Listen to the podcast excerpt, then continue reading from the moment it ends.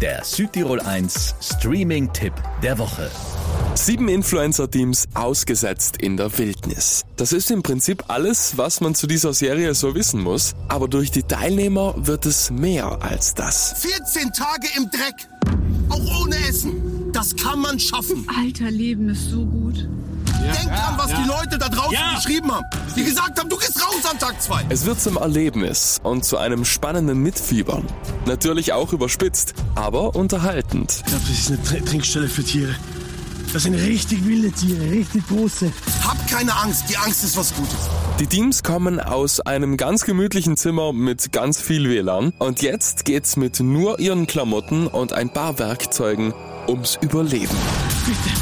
Das ist eine Scheiße.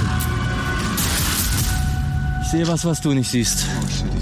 Siehst du's? Ja, komplett, komplett zerfetztes Tier. Seven vs. Wild Teams auf YouTube. Die ersten Folgen gibt's schon und die kommen dann nach und nach raus. Von mir gibt's vier von fünf Streaming-Sternen.